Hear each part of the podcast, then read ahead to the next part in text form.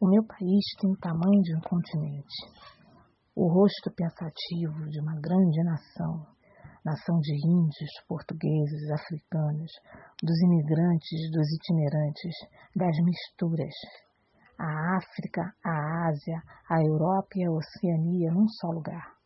O país de todos os sons, de todas as letras, de todas as culturas.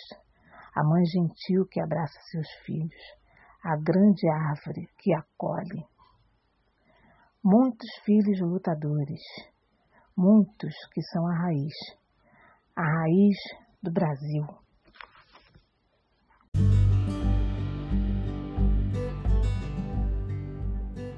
Dia 19 de abril, celebração do Dia do Índio. O Dia do Índio foi criado em 1943 pelo então presidente da República Getúlio Vargas depois de proposto por lideranças indígenas que participaram do Congresso Indigenista Interamericano no México em 1940.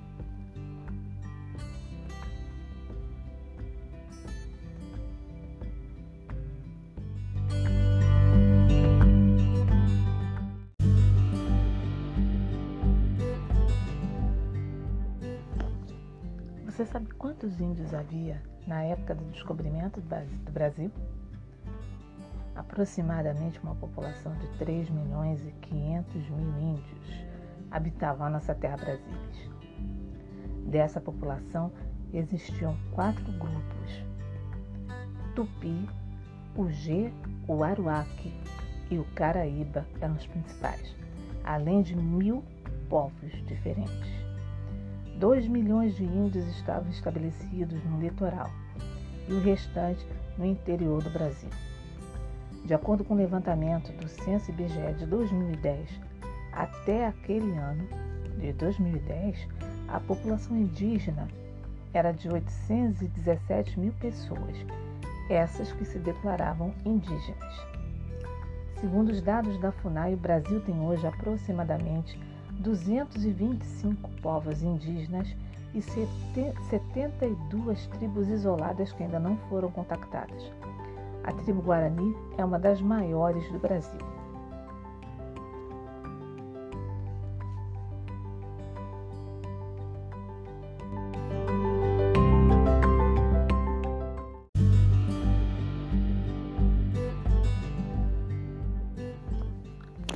Nosso modo de pensar, de agir, nossa cultura.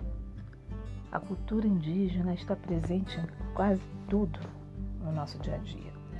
Está na tapioca, na mandioca, no mingau, no caruru, na paçoca deliciosa, no pirão de peixe, no tomar banho todos os dias. Sim, tomar banho todos os dias é a herança dos nossos antepassados índios. Herdamos também a cultura de frutas como cupuaçu, a graviola, o bem amado açaí, açaí, eu adoro açaí, até errei.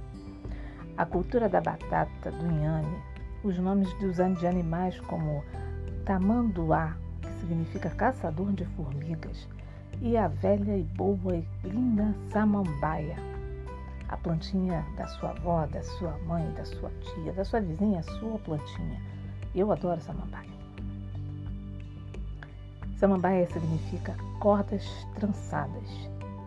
Nomes próprios como Tainá, Cauã, Iracema, Janaína, Iara, Moacir, Ubirajara. Ibirapuera. O Ibirapuera é um nome indígena, lindo por sinal. O índio está presente também na nossa literatura. José de Alencar, o nosso grande José de Alencar, que escreveu Guarani e o Birajara na carta que Pedro Vaz do Caminho enviou ao rei de Portugal quando do descobrimento do Brasil. Temos também a presença forte do índio em produções desde o início das projeções de cinema. Filmes como Iracema, Guarani, O Descobrimento do Brasil, entre outros filmes, também tem a presença indígena. O filme do grande diretor Hector Babenco, em Brincando nos Campos do Senhor, as imagens, as belas imagens que foram feitas por Tomás Reis na época da expedição de, do, do Marechal Rondon. E também agradecer aos irmãos Vilas Boas, que deram muito de sua vida para catalogar a vida dos índios entre 1943 até meados da década de 60, sendo que em 1961 foi criado o Parque Nacional do Xingu. Lindo, né? Todo mundo sabe que o Brasil é um povo miscigenado. A raiz do Brasil é a miscigenação.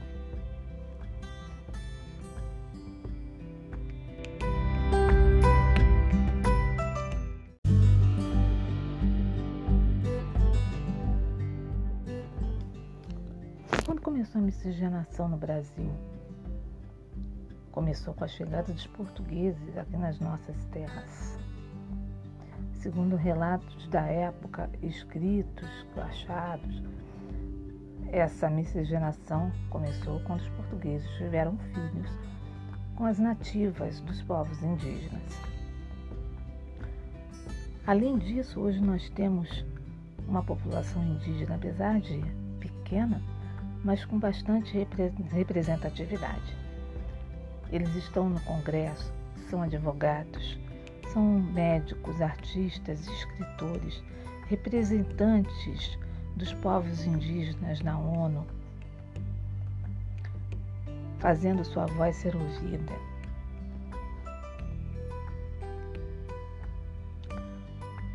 Dessa população que habitava nas terras, que já habitava aqui, as terras Brasília, até hoje, o legado dos índios, seja cultural, social, étnico, não há como negar. Alguns de nós, mesmo não tendo sangue indígena nas veias, ou tendo eles como nossos ancestrais, somos fruto desta herança, tanto de hábitos como gostos, nomes e essa vontade muito grande de nós cuidarmos da natureza e amar essas terras, amar a natureza.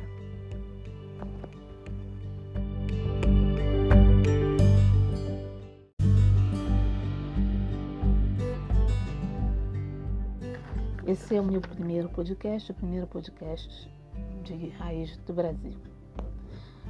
E para que eu conseguisse todas essas informações, eu acessei alguns sites que eu vou, que me serviram como fonte e que tem muita informação, mas até que eu sinceramente nem sabia. Eu vou citar esses sites aqui e um blog multirio.rj.org.br www.ull.br o blog da Memocine memocine.com.br Artigo de Edgar Teodoro da Cunha. terravistabrasil.com.br Wikipedia ou Wikipédia. O site do IBGE, IBGE barra FUNAI. O site brainly.com.br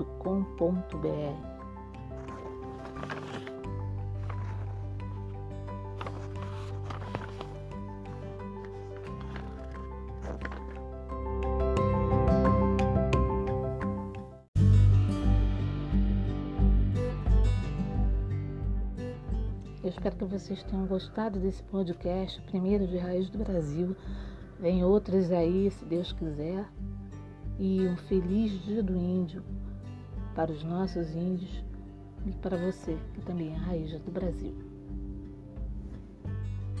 Ah, nós temos também uma página no Instagram, Raiz do Brasil.